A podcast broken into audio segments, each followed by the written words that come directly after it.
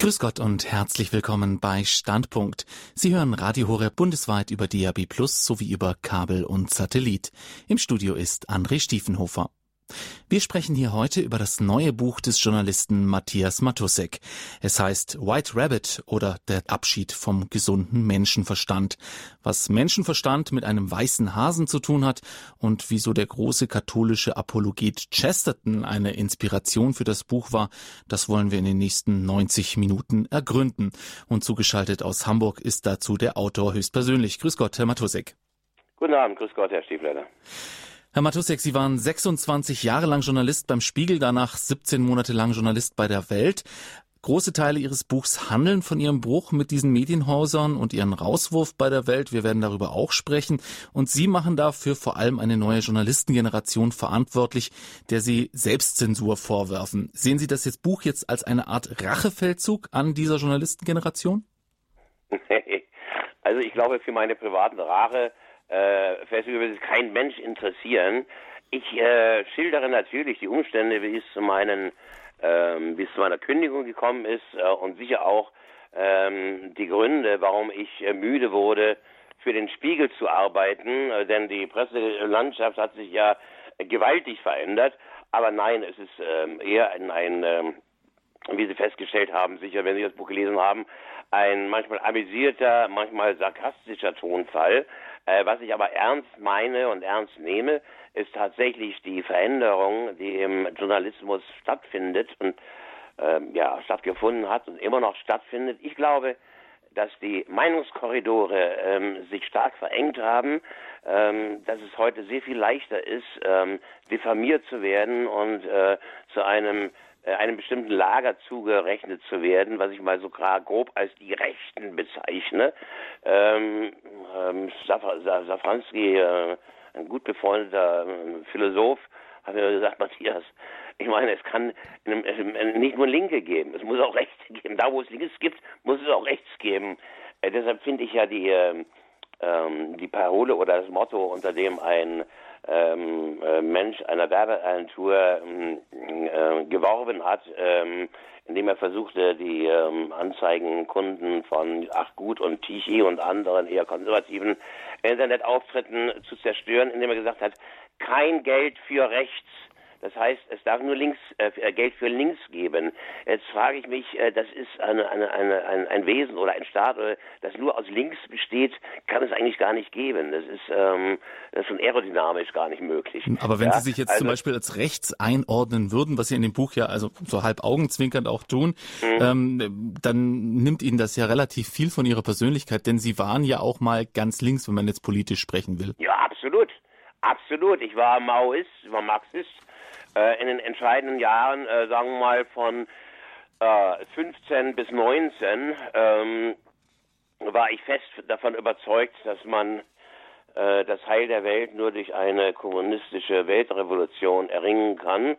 Und in meinem Zimmer, ähm, in der Wohngemeinschaft, in das ich gezogen war, nachdem ich von zu Hause ausgezogen war, hatte ich natürlich das Marx-Plakat äh, mit dem Rauschebart aber auch eine Madonna von zu Hause mitgenommen. Und ich dachte mir, wenn das eine nicht klappt, ja, dann ähm, klappt sicher das andere. Also das Heil der Welt habe ich nicht erreicht als Marxist.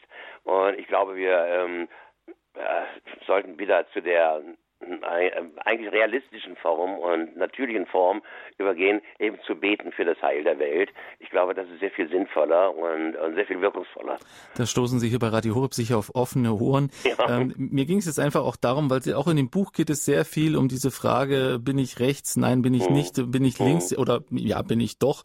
Ähm, mhm. Ich denke, diese politischen Richtungen sind in Ihrem Fall gar nicht mal so hilfreich, wenn man äh, von einer Seite dann plötzlich auf die andere geht, ähm, dann mhm. klingt das doch eher nach einem ähm, recht breit aufgestellten Menschen. Sie klingen mir eher auch in dem Buch wie ein äh, Kosmopolit, der sich wundert, dass er plötzlich nicht mehr an der Debatte teilnehmen kann. Ja, äh, so, so, so dieses, dieses Verwundern oder dieses Erstaunen habe ich auch.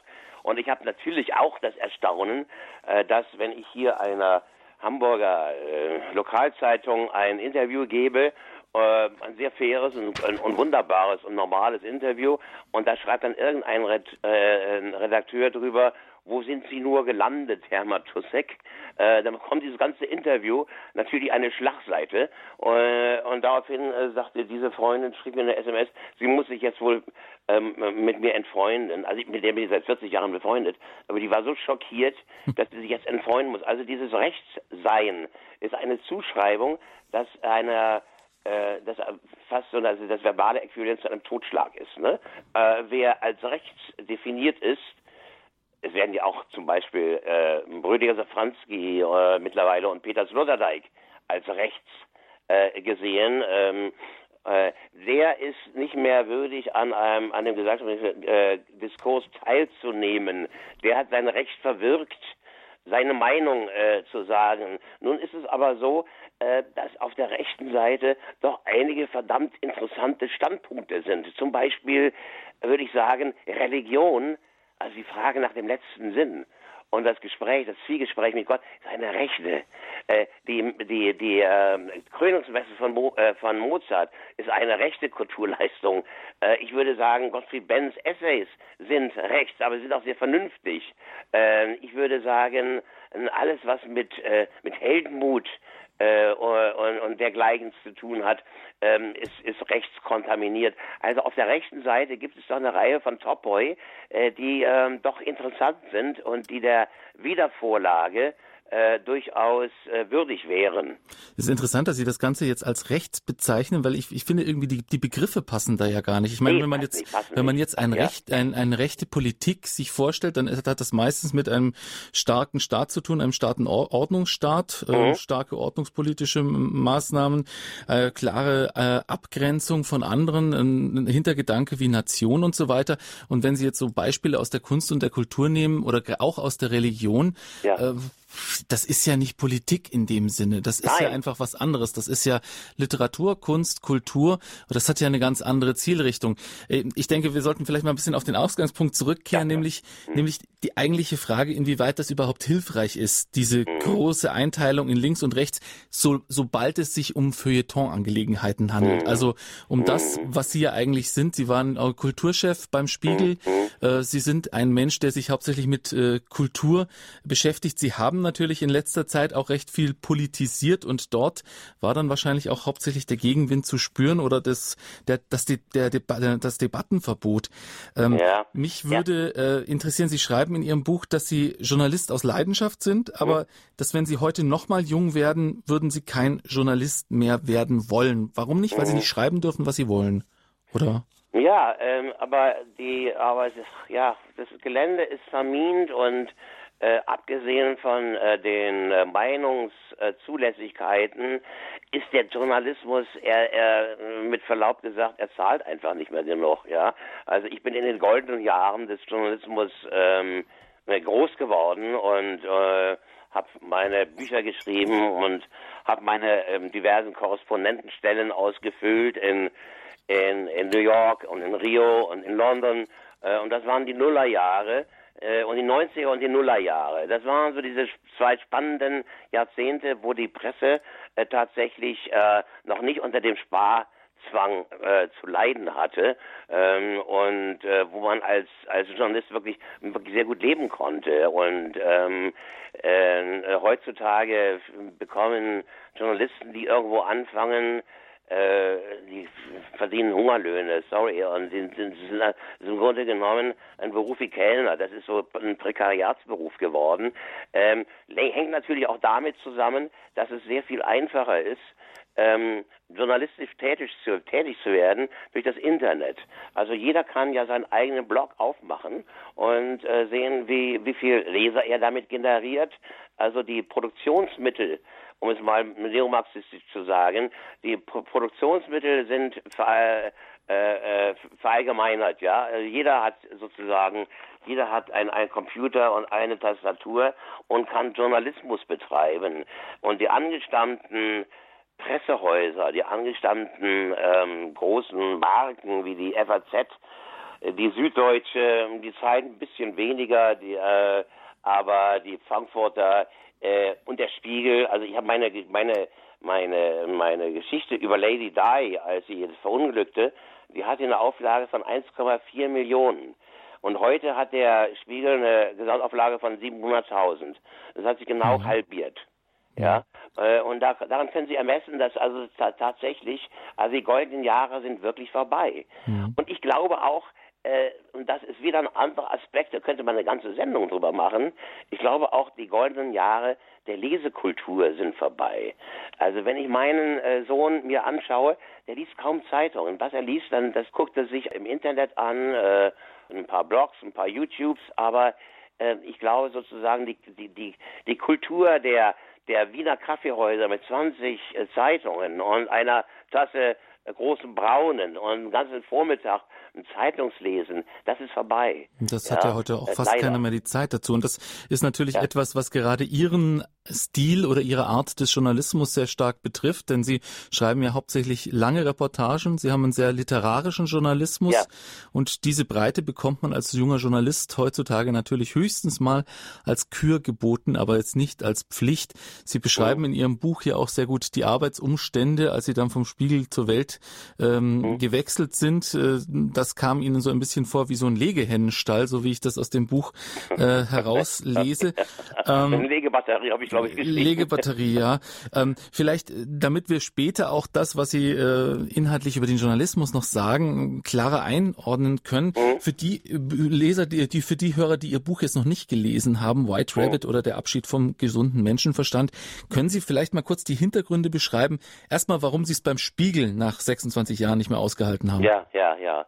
Ja, das hängt schon auch mit der Verengung der Möglichkeiten, der, der Meinungsmöglichkeiten zusammen. Der Spiegel, äh, der ja ähm, äh, sozusagen aus einem aus einem linken Staatsverständnis und Öffentlichkeitsverständnis kommt. Ne? Man nannte ihn die, das Zungengeschütz der Demokratie. Der Spiegel, der sich sehr stark verstand als das Kontrollorgan der Regierung, äh, als die vierte Gewalt. Dieser Spiegel ähm, hatte doch sehr stark die, die Ohren angelegt und ähm, gesagt, also widerständige Themen, ähm, die dann der Rechten zugeordnet wurden, wie Familie, wie Nation, wie Glauben, sowas wollen wir nicht mehr im Blatt haben. Du kannst gerne weiter über deine wunderbaren Geschichten über Georg Büchner und, und Heine und, und Hesse und äh, die, die großen Klassiker Humboldt und so weiter schreiben. Aber wenn es um aktuell politische ähm, äh, Geschichten geht, da bleibst du besser draußen. Nun bin ich ein Journalist, der sich natürlich ähm, in beide Richtungen orientiert, sowohl in Richtung des Kanons, was haben, na, was haben die Leute, die vor uns lebten, geleistet und getan und was ist von ihnen zu lernen. Und dazu gehören natürlich die großen Klassiker, aber auch einer, der im Brennpunkt des, des, des, Heute äh, sich ausdrucken möchte. Und ähm, das, die Möglichkeit wurde mir im Spiegel zunehmend genommen. Ich wurde mir, ich wurde von dem neuen Chefredakteur, den, den es dann auch nicht mehr gab, äh, aufs Knien gebeten, doch bitte zu bleiben. Aber da hatte ich schon mit dem Spiegel innerlich abgeschlossen und es gab auch einige Kräfte im Spiegel, die aktiv gearbeitet haben, mich da wegzuballern, ja, also auch mit administrativen Maßnahmen, mit, mit Abmahnungen und so weiter. Mhm. Äh, und da dachte ich mir, nee, also bevor ich jetzt als Leiche in der Straße liege, dann nehme ich doch lieber den den Sack Geld, den sie mir geboten haben, zur Abfindung mit in meine Altersversorgung. Und mhm. äh, einen besseren Platz zum Sterben finden wir überall. Und habe hab dann bei der hab dann bei der Welt angeheuert, ja, ähm, auch mit großen Versprechungen seitens des Vorstandsvorsitzenden äh, von Springer, schwierige Leute wie mich und und andere ähm, sozusagen fünf, sechs Leute zu finden, die dieses Blatt dann prägen durch ihre Geschichten. Aber daraus ist dann nichts geworden. Also es wurde dann bei der Welt dann auch, ich beschreibe aber auch warum, schon nach zwei Wochen wurde es dann ziemlich eng, weil ich ähm, unter einen Chefredakteur geriet, der äh, wie soll man sagen, also der der neuen, den neuen Breed, der neuen Sorte, der neuen ähm, postmodernen Machart des ähm, opportunistischen äh, Zeitungsschreibers angehört. Ich hatte da über die sexuelle Erziehung an den Schulen geschrieben und über die ähm, Gewissenserforschung, denen sich konservative Kardinäle beugen müssen, ist äh, ein, ein spanischer Kardinal hatte in irgendeinem Zusammenhang gesagt, ja, Homosexualität kann man doch heilen. Und da war er dann äh, von der, e, den neuen EU-Richtlinien unter Hate Speech.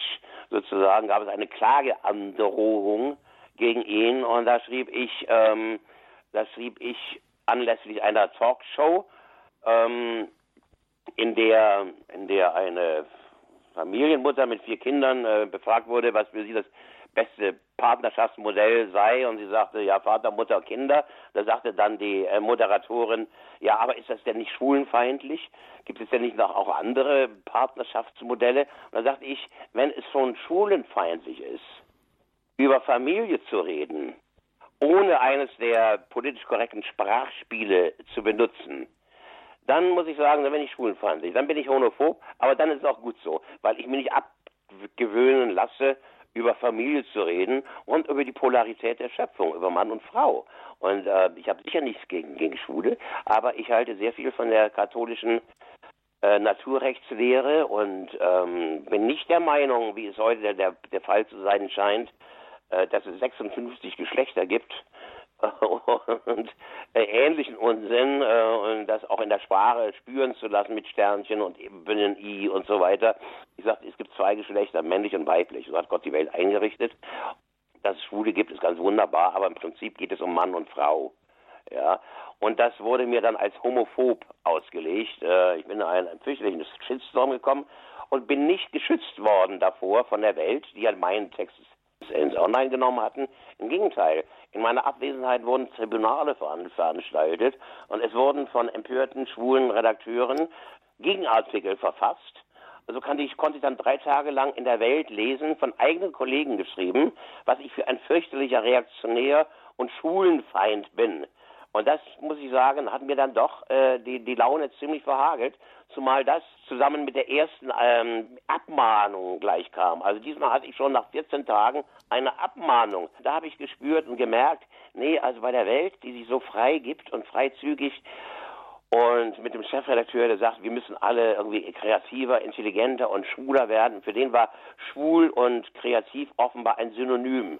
Und äh, derjenige, der sich gegen vermeintlich gegen äh, schwule Lebensweisen aussprach, ähm, war dann sozusagen eine anti antimoderne und als antikreative Kraft irgendwie ausgesondert und zum Abschluss freigegeben. Und das war mir dann doch ziemlich zu blöde, ja.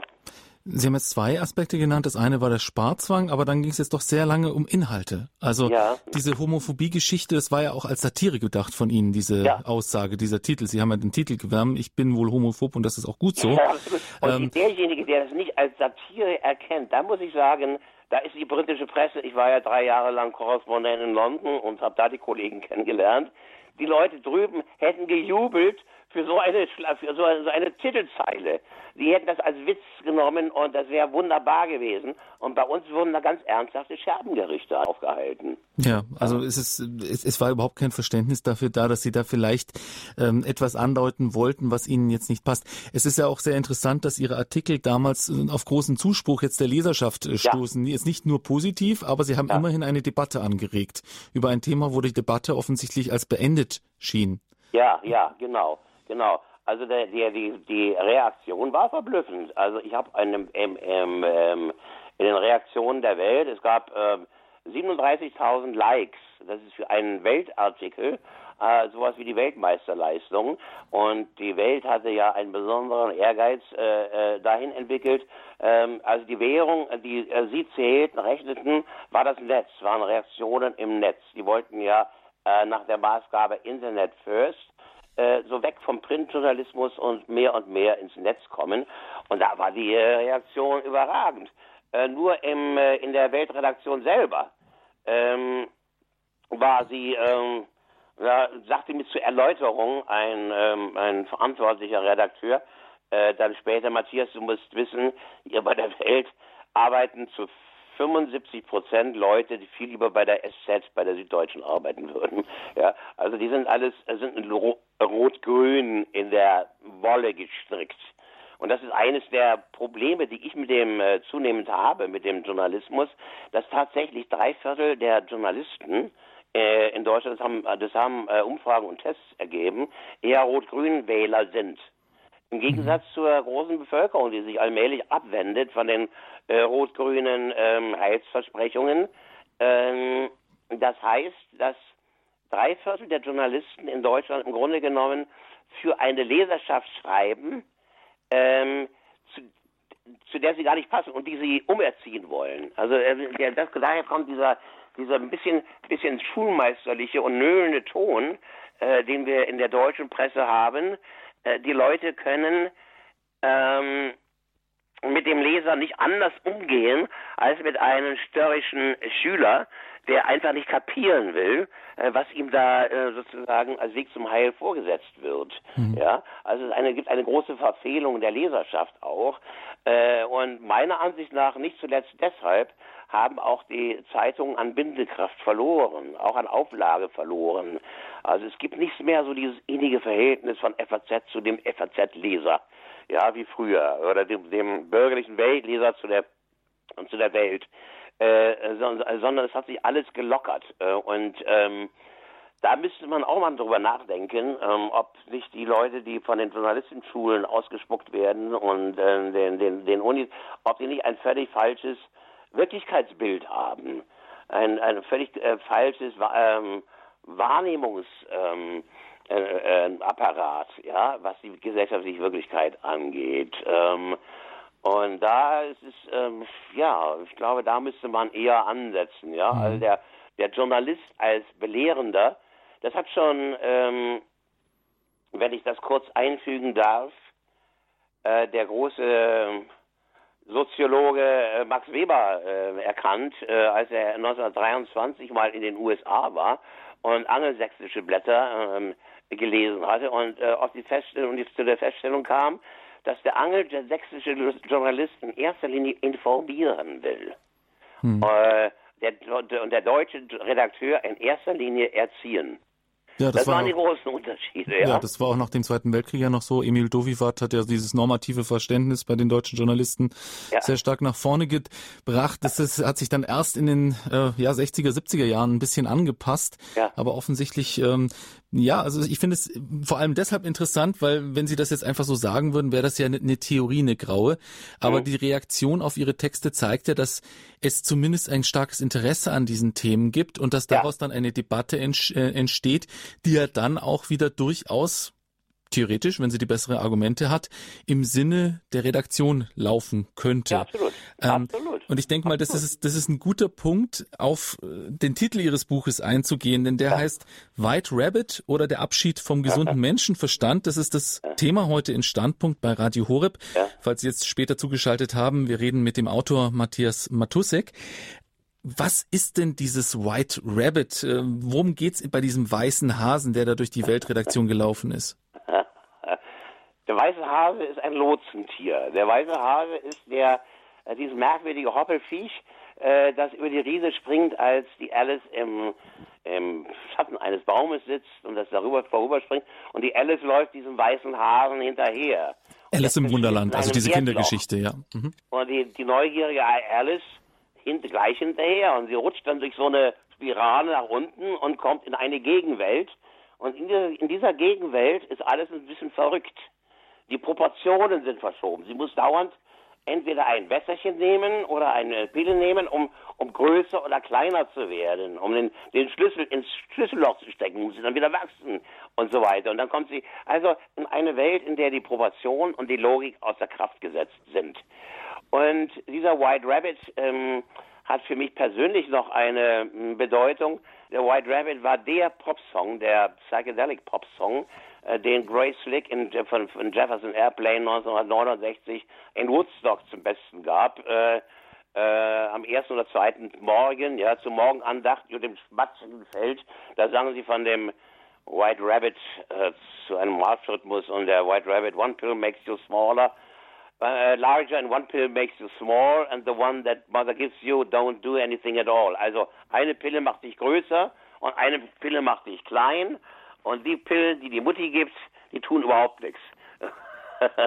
Und äh, ja, das war so dieses so, so. Und diese beiden verschmolzen sich dann bei mir zu einer dritten, zu einer, zu einer, wenn man so will, so dritten Metapher, dass ich glaube, dass die Willkommenskultur, die über das deutsche Volk gekommen war, wie ein Rausch des Guten, wie eine äh, ja, eine, eine Verwandlung, eine Verhexung. Die Willkommenskultur die, bei der Flüchtlingskrise 2015, als die ganzen 2015, Flüchtlinge gekommen sind, ja, genau. Die blonden Mädchen mit den, mit den Stullen und den Teddybären, ähm, die ähm, die Flüchtlingsströme empfingen und sich ähm, sehr, sehr gut vorkamen und dass sich von, so von sich über verzückt waren, dass sie gar nicht mehr in der Lage waren, den Realismus zu begreifen, dass da mit diesen ähm, 100.000 Flüchtlingen natürlich auch IS-Kämpfer äh, äh, rüberkamen, natürlich auch Vorbestrafte aus Nachbarländern, natürlich auch Wirtschaftsimmigranten, äh, natürlich auch ganz finstere Figuren.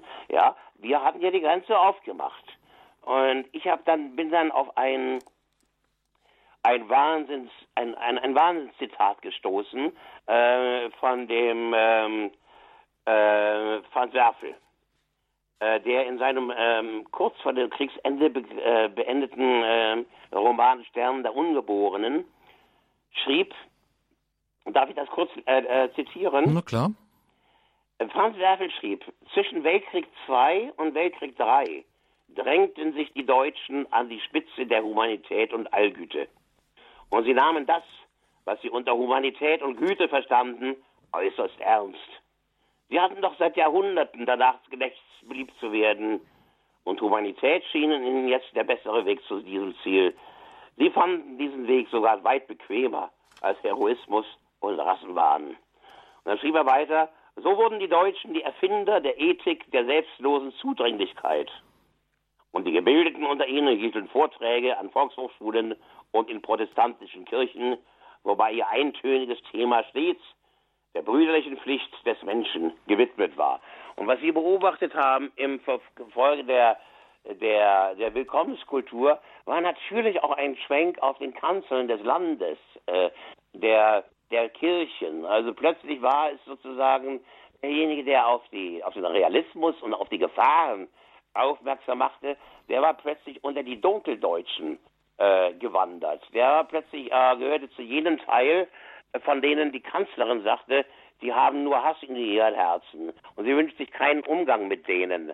Also die beiden protestantischen Spitzen des Staates haben eine wahrhaft manichäische Weltordnung erkannt. Im einen, auf der einen Seite die Kräfte des Lichtes und auf der anderen Seite die Kräfte der Dunkelheit. Und im, im, in dieser äh, spätantiken Irrlehre, Heresie des Manichäismus ist es genau so. Es gibt die Kräfte der des Lichts und die Kräfte der Dunkelheit, ja. Und zwischen denen, und ich habe als Katholik plädiert, also das katholische Menschenbild ist ja eines, das sehr viel ähm, Vernünftiges ent enthält, vor allen Dingen auch ein Menschenbild, wo es um eine Nuancierung und Schattierung ging. Also dass der Mensch eben nicht nur gut und nicht nur böse ist, sondern meistens ein Mischwesen. Ja? Und äh, wir Katholiken kennen natürlich die, das Sakrament der Beichte, dass wir wissen, wenn wir Schuld auf uns geladen haben, sind wir froh, dass Gott und Jesus seinen Jüngern ähm, den ähm, nicht nur den Auftrag, sondern auch die Befähigung erteilt hat. Äh, was ihr bindet, soll auch im Himmel gebunden werden, was ihr löst, soll auch im Himmel gelöst werden. Das heißt der Sündenvergebung. Ja, ihr habt das Charisma der Sündenvergebung. Der Priester hat das Charisma der Sündenvergebung. Und das finde ich, das ist eine der großartigen der großartigen ähm, Einrichtungen äh, der katholischen Kirche und äh, das Charisma der, äh, der Beichte, ja, es ist einfach, äh, verstehen Sie, wenn Sie den Menschen kennen in seinen Höhen und Tiefen und dem Problem der Schuld, die Beichte ist einfach sehr viel billiger als die Psychoanalyse und sehr viel wirkungsvoller, ja, weil sie die Schuld, die jeder auf sich lädt, adressiert und dann aber mit Reue verknüpft dann erstmal heilt, ja, und das ist ein eine ja ein wunderbarer Zustand. Und leider sind wir von dem von diesem Menschenbild ziemlich weit entfernt. Also ich, ich glaube auch, das hängt mit der Protestantisierung unseres Landes zu tun. Und jetzt kommt der Chesterton ins Spiel, weil Sie fragen, was hat denn der Chesterton damit zu tun? Chesterton A war ein, Konvertit, einer, ein, ein konvertierter Katholik.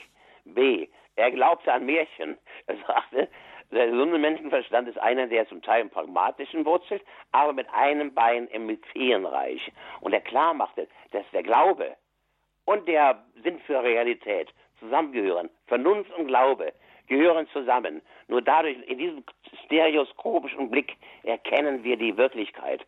Und ähm, ähm, Chesterton äh, wurde von seinen Zeitgenossen der Apostel of Common Sense genannt. The Apostle of Common Sense, also der Apostel des gesunden Menschenverstands. Common Sense. Es hat noch eine leicht andere Bedeutung in, im Englischen als bei uns der gesunde Menschenverstand, weil bei uns der gesunde Menschenverstand also nach gesundem Volksempfinden klingt. Nee, im Englischen ist es eine ganz, ist der Realist, der Pragmatiker, the Common Sense. Alles, was alle, was allgemein als vernünftig erklärt wird. Ja, Common Sense ist es nicht, 56 Geschlechter zu haben. Common Sense ist von zwei Geschlechtern auszugehen ja, und so weiter und so weiter. Und ich zitiere ähm, Chesterton in, diesem, in meinem Buch sehr oft. Ähm, deshalb glaube ich, dass wir, dass wir von Chesterton sehr viel lernen können. Ähm, unter anderem eben, was ähm, Common Sense, was gesunder Menschenverstand auch mit Krisensituationen bedeutet. Mhm. No? Also, ja, Sie haben es sehr weit ausgeholt, deshalb muss ja, ich mich jetzt ja, gerade ja, mal wieder etwas ordnen. Ähm, also wir haben ja angefangen bei der Willkommenskultur. Das war für Sie so ähm, ein Sündenfall. Sie, ver Sie vergleichen das Ganze auch mit dem Augusterlebnis, also mit dem Ausbruch des Ersten Weltkriegs 1914. Das ist jetzt schon ein recht starkes Stück dieser Vergleich. Das klingt auch alles so ein bisschen nach Alarmismus, als ob jetzt alles furchtbar und schrecklich geworden wäre seit der Flüchtlingskrise. Also wenn man so hört, was äh, gemacht wurde und wie viel Geld da reingeflossen ist, es war schon ein Riesenaufwand, aber es ist ja nicht so, dass in den drei Jahren seit 2015 das Land in Flammen aufgegangen ist. Haben Sie da nicht ein bisschen zu stark aufgetragen mit diesem Vergleich äh, zum Ersten Weltkrieg? Ja, der Vergleich funktioniert anders. Im Ersten Weltkrieg haben wir auch eine Situation erlebt, in der über allen Realismus hinweg plötzlich ein Volk ergriffen war von einer Mission. Ähm, große Intellektuelle wie äh, Thomas Mann, äh, wie der schon genannte Max Weber, äh, Nobelpreisträger wie äh, Max Planck und so weiter, haben ähm, den erst, im Ersten Weltkrieg äh, in dem Ruf zu, zu, zur Waffe und zum Waffengang ähm, in einer in einer merkwürdigen emotionalen Verwirrtheit ähm, sich erlebt äh, und die Aufgabe, die vor ihnen lag, erlebt. Das hat sich natürlich alles schon nach 14 Tagen, nachdem der nachdem der Zerfetzen und die, Leib, die zerrissenen Leiber und die Kanonen äh, gesprochen haben, äh, sehr schnell sehr schnell einen Realismus Platz Aber dieser, dieser Rausch, diese, dieser Willen zum Rausch, äh, der die reale äh, politische Situation ausblendet, den habe ich jetzt auch in der Willkommenskultur ähm, miterlebt und habe festgestellt, dass die Deutschen eine, dass die Deutschen einen Kategorienfehler offenbar begehen. Denn in den Sphären und in der in der Situation, in der man politisch rational sein sollte, sind sie von einem, von einem Erweckungsfieber erfüllt, das alle rationalen Einwände hinwegschiebt.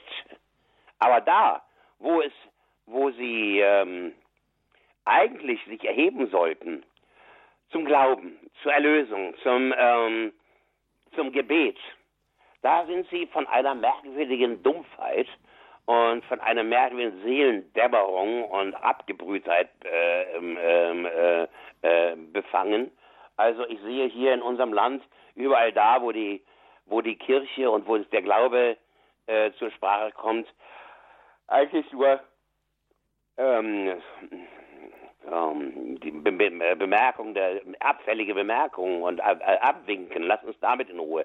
Lass uns, lass uns mit dem Heiligen in Ruhe. Also wir Deutschen haben für das wahr, wahrhaft Heilige jedes Gespür verloren. Aber für das Verrückte, für das, das menschengemacht, äh, äh, menschengemachte Heil, für die Errettung aus Menschen, aus Menschenseele, äh, da haben wir plötzlich eine merkwürdige Verzückung, die dazu geführt hat, dass natürlich ähm, dieses Volk eine, eine, eine, jetzt einen großen Ernüchterungsprozess äh, durchmacht. Ne? Es ist klar geworden, dass ähm, äh, im Gegenteil nicht wie die Grünen äh, Katrin Göring-Eckardt verkündete uns werden Menschen geschenkt und der Martin Schulz und uns wird Gold geschenkt.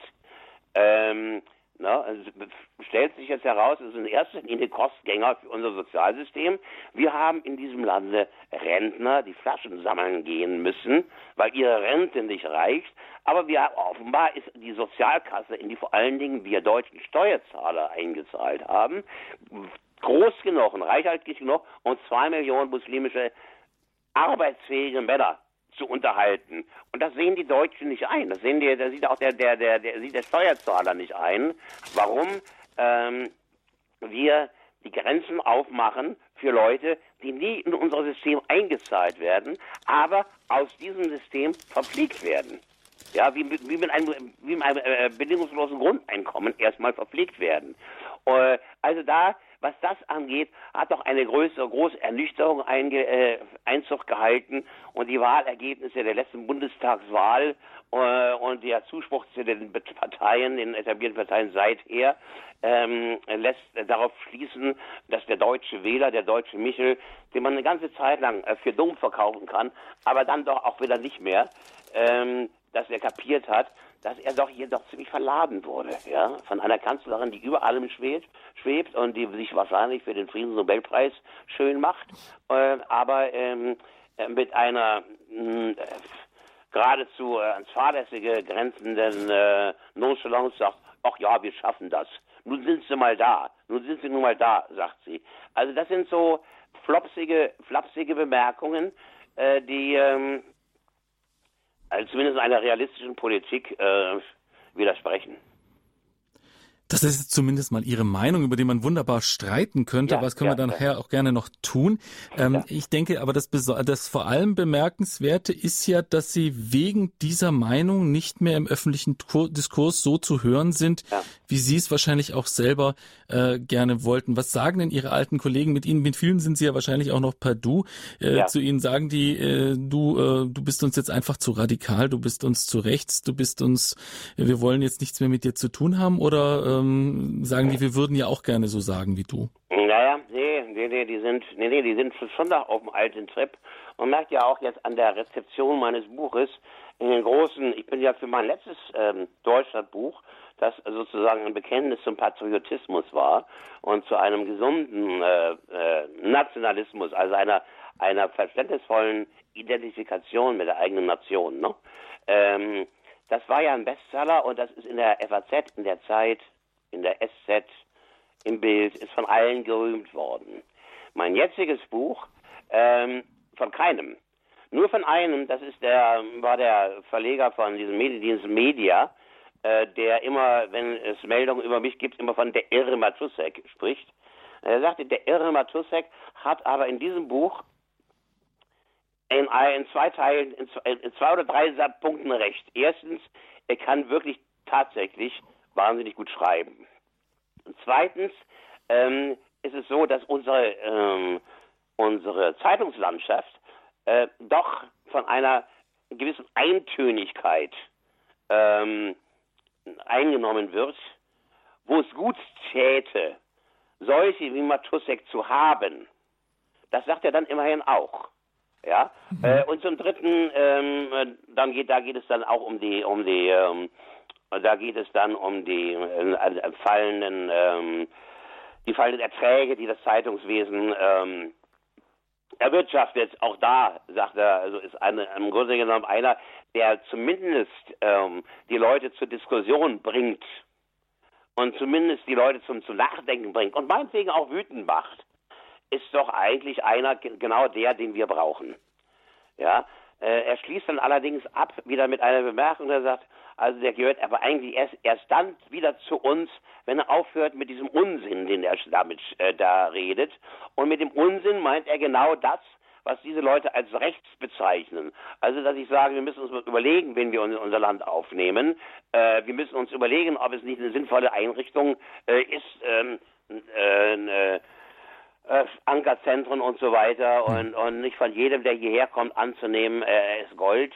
Ja, äh, dass gerade diese, diese, dieser Einspruch von mir, der als irre empfunden wird, von ihm gleichzeitig aber auch wieder als dasjenige ist, dasjenige ist, was es braucht, um in dieser, um in dieser eintönigen Zeitungslandschaft irgendwo mal wieder ein bisschen Bewegung zu kriegen. Ja, nicht nur die Zeitungslandschaft. Also die, Diese Einsprüche werden ja zurzeit auch äh, umgesetzt im Grunde.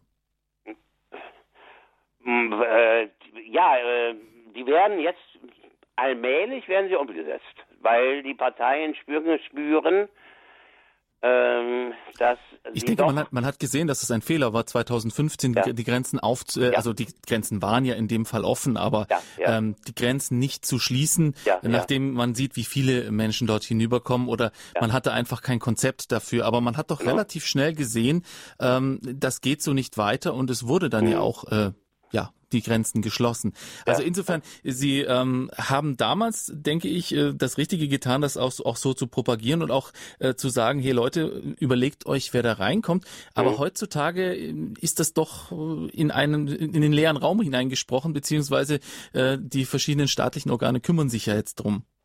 Oder ist das nicht Ihre Ansicht? Aber würde ich nicht sagen. Also es geht natürlich geht es nach wie vor auch um den politischen Streit. Also ich bin der Meinung, dass wir äh, was die AfD angeht, eine, ähm, eine, groß, eine, eine Glücksfall in der äh, Glück erlebt haben. Wenn man jetzt die Debatten im Parlament anschaut und die vergleicht mit den Debatten, die wir vor, vor einem Jahr oder zwei Jahren noch hatten, äh, dann wird jeder feststellen, endlich wird mal über, werden, werden Dinge verhandelt und in einer, in einer sozusagen hochgefahrenen Rhetorik, die Leute wirklich angehen. Hm. Ja? Also die AfD äh, provoziert natürlich. Es ist nicht mehr so ein, so ein am Parlament vorbei wursteln und mautscheln, sondern da ist das Parlament tatsächlich wieder die, wieder die Arena. Aber wenn ich sage, dass ich mit der AfD zumindest sympathisiere, nicht mit allem. Also es gab hier dieses, dieses heute, dieses von Gauland, hm. ich weiß nicht, ob der senil ist oder ich weiß es nicht, ja, wenn er da wieder anfängt mit die Hitler und die Sein waren, nur ein, waren ja nur ein Vogelschiss in der deutschen Geschichte. Er hat nicht gesagt, der Holocaust war nur ein Vogelschiss, das ist so vielfach interpretiert worden. Er hat gesagt, Hitler und die Seinen waren nur ein Vogelschiss.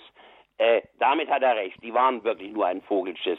Aber er drückt sich so, so missverständlich aus und Sie waren aber ein Vogelschiss, der ziemlich ja. viel verschmutzt da, hat. Und selbst wenn man einen Vogelschiss in ein Glas reinschmeißt, dann kann man das doch nicht mehr trinken. Ja. Also das ist jetzt schon eine äh, sehr, sehr heftige Aussage, die der Herr Gauland hier getroffen hat. Genauso ja. wie die Aussagen von Herrn Höcke, von dem Sie sich im Buch ja auch distanzieren. Also es, es ist etwas, etwas schwierig. Auf der einen Seite provozieren Sie journalistisch, was ja legitim ist. Auf der anderen Seite zeigen Sie Sympathie für eine Partei, die äußerst populistisch agiert, die rhetorisch im Grunde hm, auch nur provoziert, aber keine eigenen Rezepte vorweisen kann. Also ähm, ich, ich frage mich halt manchmal, wo endet der Provokateur und wo haben Sie jetzt auch ein Ziel oder ein Rezept bei Ihrer ganzen publizistischen Laufbahn, die Sie jetzt noch vor sich haben und natürlich mhm. auch bei Ihnen bei dem Buch, über das wir heute sprechen. Mhm. Also das Ziel, das Ziel des Buches wäre erreicht, wenn die Diskussion oder das Diskussionsfeld wieder fair wäre. Ja, wenn man wirklich auf einem fair verteilten öffentlichen Raum rechnen könnte. Aber solange die öffentlich-rechtlichen Medien mit diesem Priming äh, fortfahren, also jedes Mal, wenn die AfD genannt wird, also den Mokant in den ähm, die Zunge in, die, in den Mundwinkel schieben und oder die rechtspopulistische AfD sagen, muss ich sagen, ist es kein faires Spielfeld, kein Equal Playing Field. Äh, wenn es so ist, dass ich um eine, auf eine Wahlveranstaltung der AfD zu kommen, was ich hier gemacht habe in Hamburg, Gauland, da mussten wir durch einen Ring von ähm, ungefähr 200 schimpfenden, spuckenden, ähm, nasengepiersten, äh, sogenannten Antifaschisten, ähm, ich weiß nicht, die Leute wissen wahrscheinlich gar nicht, was Antifaschismus ist, ja, die, äh, die nennen sich Anti, also ein Antifaschist ist für mich Willy Brandt, ja, der nach Norwegen geht ins Exil und von dort aus versucht, eine Widerstandsgruppe aufzubauen. Das ist ein Antifaschist. Aber nicht diese gepiersten äh, und tätowierten ähm, äh, Transfergeldempfänger, äh, die da irgendwelche Bürger äh, äh, beleidigen. Um da also zur Veranstaltung zu Galon zu kommen, mussten wir das ertragen. Die Polizei war aufmarschiert und hat uns einen kleinen Tunnel freigemacht, dass wir überhaupt da in diese Halle kamen. Und als die Veranstaltung zu Ende war, sagte die Polizei so, bitte sammeln. Und im Kordon bringen wir sie dann sozusagen an denen vorbei zu einem Platz, wo es sicher ist.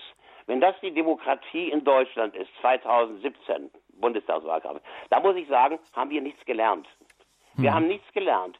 Das sind die gleichen, mit verwechselten Vorzeichen, die gleichen Terroristen und die gleichen Pressure Groups, die äh, in den frühen 30er Jahren auf Bürger losgegangen sind, ja. Und äh, also das ist, äh, ich finde das ganz entsetzlich. Das ist Verrat der Demokratie. Mhm. Es ist auch Verrat der Demokratie, wenn äh, die Polizisten, da ist einer der, der Herr, der vom Staatsschutz da im ähm, ähm, Schleswig, wenn der von von den Pistorius sprach da von äh, von Linksfaschisten, wenn der von diesen Typen Besuch kriegt, die ihn, ihn und seine Familie terrorisieren, dass er wirklich Angst um sein Leben kriegt, ja, und gleichzeitig die stellvertretende grüne Bürgermeisterin bedankt sich äh, bei diesen sogenannten Antifaschisten dafür, dass sie bei einer Merkel muss weg Demo, auf der ich gesprochen habe, äh, mit 135 Leuten, auf der anderen Seite waren 2000 Anti, Antifaschisten mit, mit, mit, mit, mit einem heiß dick wie Michelin-Reifen und haben sich da gegen die Nazis äh, ausgekotzt. Äh, wenn er sagt, danke an die, dass sie verhindert haben, dass sich Rechtsradikale äh, in der Öffentlichkeit bewegen können bei dieser Demo. Und da muss ich sagen, was ist das für ein Bild, was man von Recht und Ordnung hat? Diese Antifa sogenannten, sogenannten Antifaschisten, die sich tatsächlich als Prügelperser für die Kanzlerin betätigen und alle, die Merkel muss wegrufen, bedrohen, dass sie die Krankenhausreihe schlagen. Aus, aus der Demo bei uns waren tatsächlich, war tatsächlich einer, der irgendwie zu spät gekommen ist. Den haben die Antifaschisten dann doch erwischt und krankenhausreif getreten, ja. Diese Leute, die da vor einem halben Jahr, dreiviertel Jahr Hamburg in Schutt äh, gelegt haben, zwei Tage lang, Autos angezündet haben, dass die ohne Widerspruch aus dem Kanzleramt sich jetzt als Merkels Schutztruppe aufführen und eine Demonstration, die mit Merkel muss weg äh, auf die Straße geht, äh, bedrohen. Also da ist noch da ist noch ziemlich viel Luft nach oben, würde ich sagen, äh, wenn wir von Demokratie reden. Ja, es gibt ein ein, ein, ein derartig verzerrtes Wirklichkeitsbild äh, und ein, ein, ein verzerrtes politisches Playing Field. Ja, also da muss noch gehörig was geschehen, meiner Ansicht nach. Es ist mein gutes Recht, gegen Merkel zu demonstrieren, weil ich die, diese Frau für Schuld einer ganzen Reihe von aus dem Bauch heraus, heraus getroffenen Entscheidungen äh, enthalte am Parlament vorbei. Äh, die Frau, die sich geweigert hat, äh, die Grenze zu schließen, nach den, äh, nachdem sie sozusagen die erste Flutung durch war am 3., 5. Äh, September. Zehn Tage später sollte ja die Grenze geschlossen werden. Und die letzte, die dann gesagt hat, nee, machen wir doch nicht, war Merkel. Äh, denn sie hatte auf die Frage, könnte es zu ungünstigen Bildern führen? Äh, die Antwort gesagt, ja, können wir nicht garantieren für, dass es äh, vielleicht ungünstige Bilder gibt. Da sagte ich, dann machen wir es nicht. Also sie hat also diese Dame aus einem puren, aus einem puren Umfrage-Opportunismus heraus dieses Land ungeschützt gelassen hat. Ja, äh, diese Dame ist meiner Ansicht nach schuld. Es gibt eine wirklich eine einzige wunderbare, eine einzige Adressatin für die Malaise, in der wir stecken, und das ist Frau Merkel. Das ist Frau Merkel, die eine christlich, eine früher christlich-demokratische Partei äh, im Laufe der Jahre äh, so weit nach links gerückt sind, dass äh, sie bei den Wahlen nur noch, was hat sie jetzt, glaube über 30, bisschen über 30 Prozent gekriegt. Ne? Eine stolze Volkspartei. Die ist mittlerweile aufgelöst.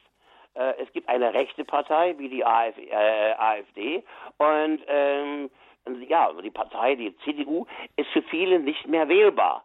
Die sind dann zu der AfD gegangen. Das sind doch keine, das sind alles keine Faschisten. Das sind alles keine, keine, ähm, keine Leute, die das Haus Wesselit singen wollen. Das hm. sind ganz normale Christdemokraten gewesen, die gesagt haben, wir können mit diesem Gender-Scheiß, mit dieser grünen Klimapolitik und so, damit können wir nichts mehr anfangen. Das ist die Frau, die unsere Prinzipien verraten hat und jedes Tag weiter verrät. Mhm. Und äh, dagegen müssen wir doch mobil machen können.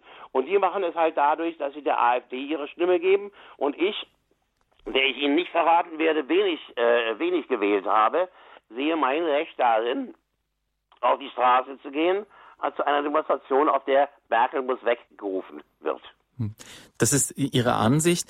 Ähm, ich finde jetzt das Interessante auch an diesem äh, Einspruch und wo ich Ihnen auch auf jeden Fall recht geben muss, ist, dass die Debatte muss möglich sein. Ja. Das ist ja auch etwas, was wir aus dem katholischen Spektrum auch bei Radio Horeb immer wieder gemerken. Diese genau. Geschichte mit äh, Gender, die Geschichte, ja, mit, äh, mit dem Lebensschutz zum Beispiel auch. Zum Beispiel. Ehe für wo, alle. Ich wo man, bitte Sie. Ehe einfach, für alle. Ehe für Der alle. Kohl hätte sie im Grab umgedreht. Das ja. ist doch eine, eine, eine Unverschämtheit. Das ist ein Vergehen an den Sakramenten der Ehe. Es zu einem zu einem Rummelvergnügen zu erklären. Mhm. Ja, Ehe für alle, jeder kann mal. Ja, ja. da müsste auch jedem Katholiken wie mir geht da, geht da doch der, der, der Hut hoch.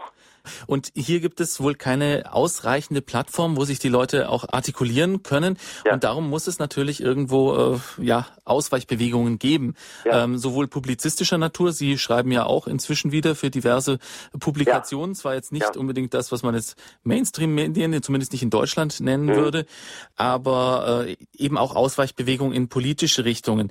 Was ich jetzt wieder weniger verstehen kann, da bin ich auch ganz ehrlich, ist die Geschichte mit der Flüchtlingskrise, wie Sie äh, das Ganze so beschreiben. Sie beschreiben das in Ihrem Buch teilweise sehr heftig. Sie ähm, stellen zum Beispiel ein Buch vor von Raspail, das Heerlager der Heiligen, mhm. wo er die nahenden Flüchtlinge als, ich zitiere, eine Wolke aus übelstem Gestank, eine Wolke aus Scheiße bezeichnet. Mhm. Und das sind jetzt halt so eine Wortwahl, wo sich das irgendwie beißt mit ihrem katholischen Abenteuer, weil ich finde, so spricht man einfach nicht über Menschen.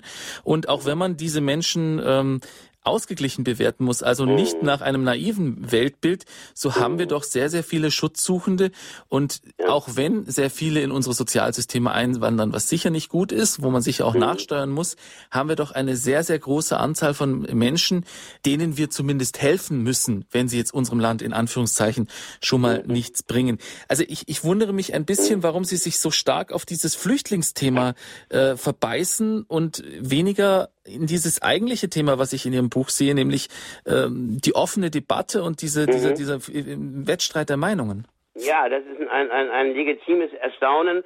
Ähm, das kann ich äh, nur dadurch beantworten, dass ich sage, durch die Flüchtlingskrise, im Moment der sichtbaren Bilder dieser Flüchtlingskrise, der über die Grenzen strömenden, erschöpften Bombardements von teilweise auch die schönen Nachrichten, über die positiven Auswirkungen der Flüchtlingskrise kam die Lüge in dieses Land. Und vor allen Dingen in die Redaktionsstuben. Äh, die haben sich dann plötzlich geweigert, äh, Dinge wahrzunehmen, wie die äh, Silvesterrandale auf der Kölner Domplatte. Ja, die haben fünf Tage gebraucht, bis das zur Sprache. Warum? Weil die Kölner Polizei Anweisungen hatte, diese Sachen alle möglichst, den Ball möglichst tief zu halten. Es kam dann äh, zu dem Fall der ermordeten äh, Studentin in Freiburg, wo die Tagesschau-Redaktion entschied, ja, äh, das ist nichts, ähm, was die Tagesschau Leute interessiert, weil es ja regional ist und das einfach verschwiegen haben.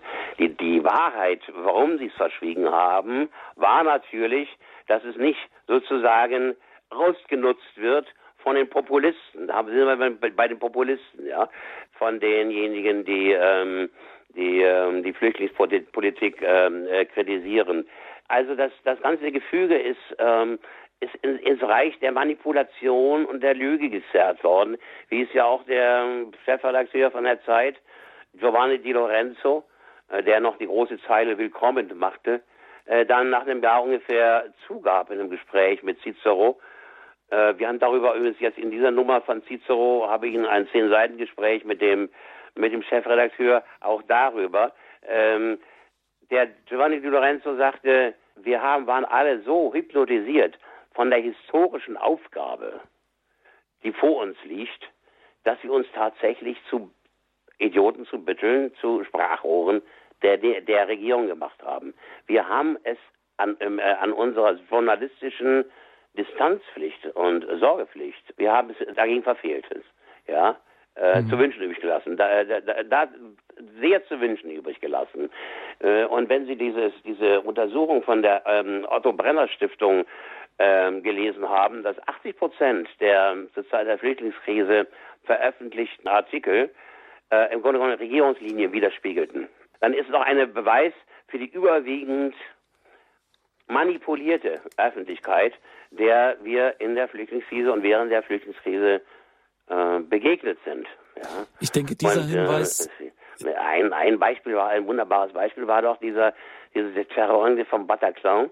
Da werden wir sicher auch noch da, dazu kommen, wo dann ähm, die Spitzen der, der Staaten, Merkel, Hollande, wer war dann noch, Netanyahu und so weiter, demonstriert haben für Frieden und so weiter.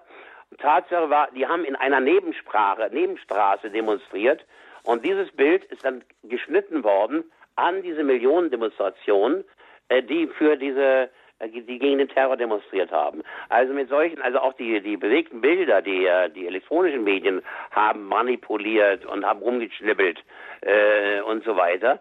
Es war diesem sozusagen, wir wollen das Gute erreichen und da ist jedes Mittel recht.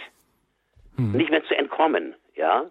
In jeder Diskussion und ich habe, ich bin noch schon relativ früh Gegenstand eines Buches beim Hansa Verlag ge geworden. Ich kenne ja den alten Verleger von Hansa, Michael Krüger.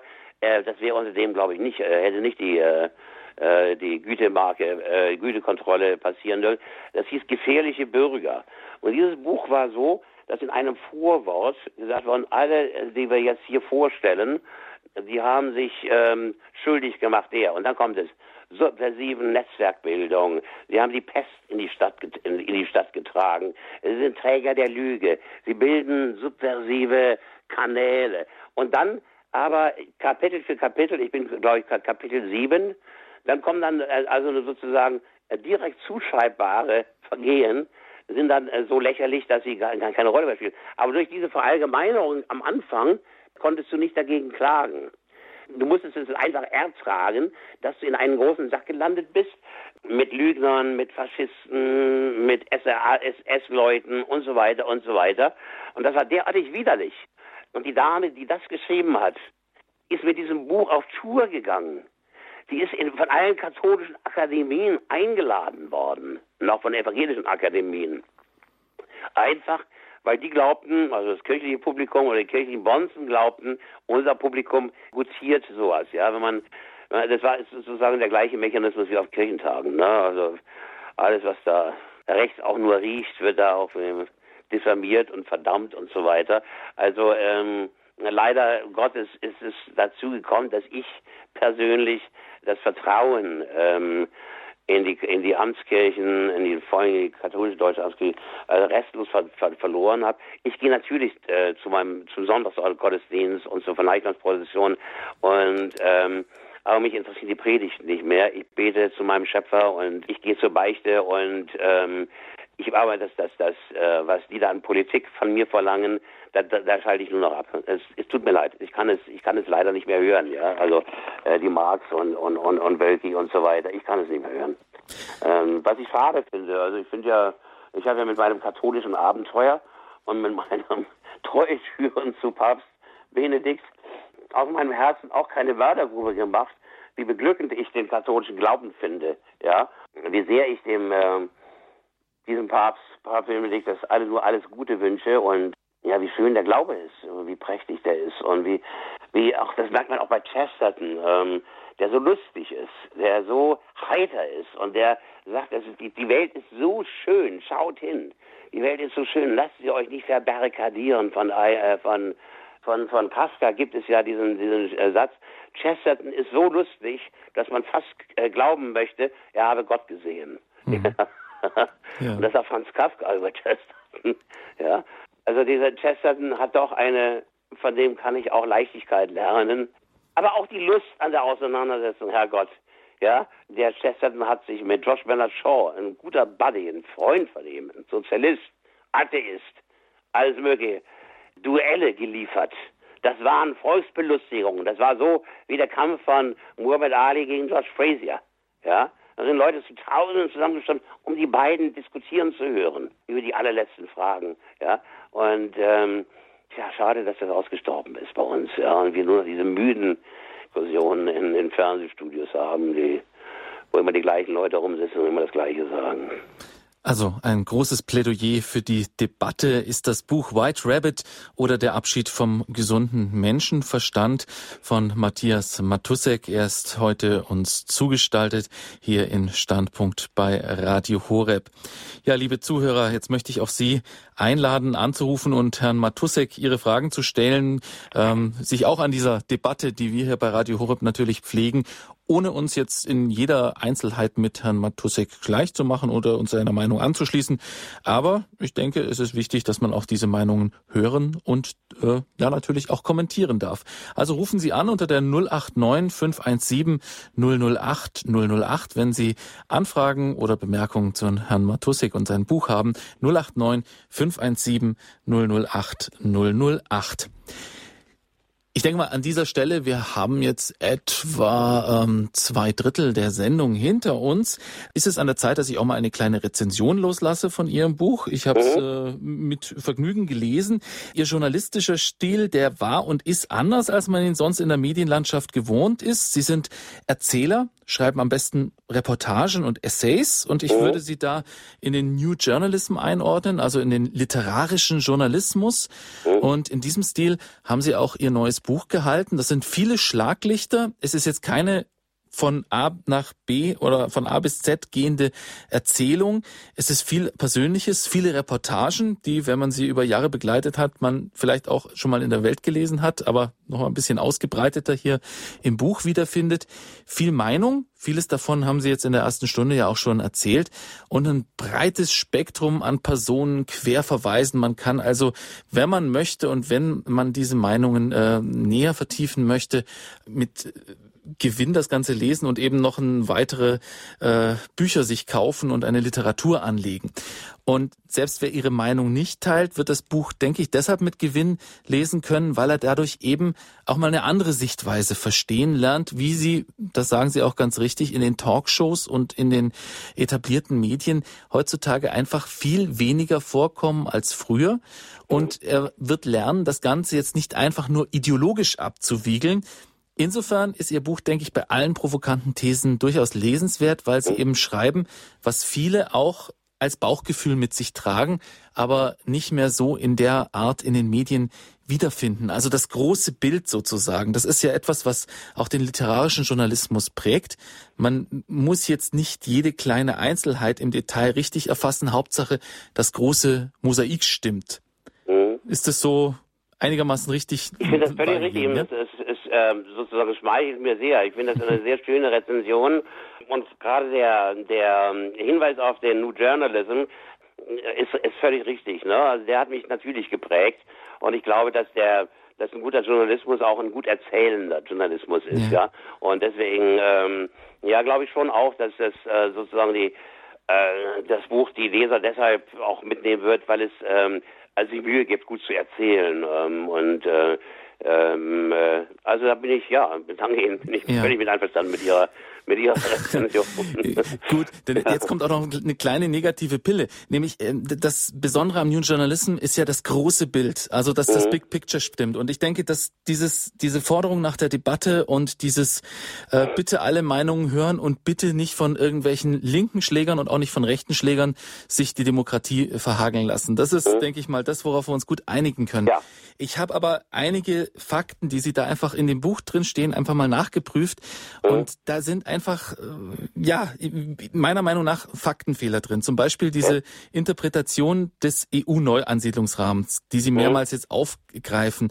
Das ist ja, ähm, nicht so richtig, wie Sie das so beschreiben. Sie, Sie sehen da sowas wie eine EU-Verschwörung dahinter, die sagt, wir wollen die Bevölkerung in Deutschland austauschen. Und das nee, ist ja nee, nee, nee, nee, zu sehen. Oder habe ich das falsch verstanden? Da muss ich ganz ehrlich, also von diesem, von diesem Umtausch, wie heißt dieses ähm, Umvolkung, EU, äh, ja. bin ich völlig weit entfernt. Okay. Das halte ich für, das halte ich für, äh, für Hysterie und für eine, für eine Verschwörungstheorie. Ich, dennoch glaube ich, dass hinter der Umbenennung von Flüchtlingen in Neuansiedler sich auch ein politischer Wunsch versteckt. Ja, dass all die Flüchtlinge, die zu uns kommen, äh, demnächst in Neuansiedler, demokratische Neuansiedler verwandelt sind und dann auch Steuer äh, zahlen und alles Mögliche. Ja, Also äh, da ist ein Etikettenschwindel. Den, den sehe ich viel mehr als, als das Gespenst der Umvolkung.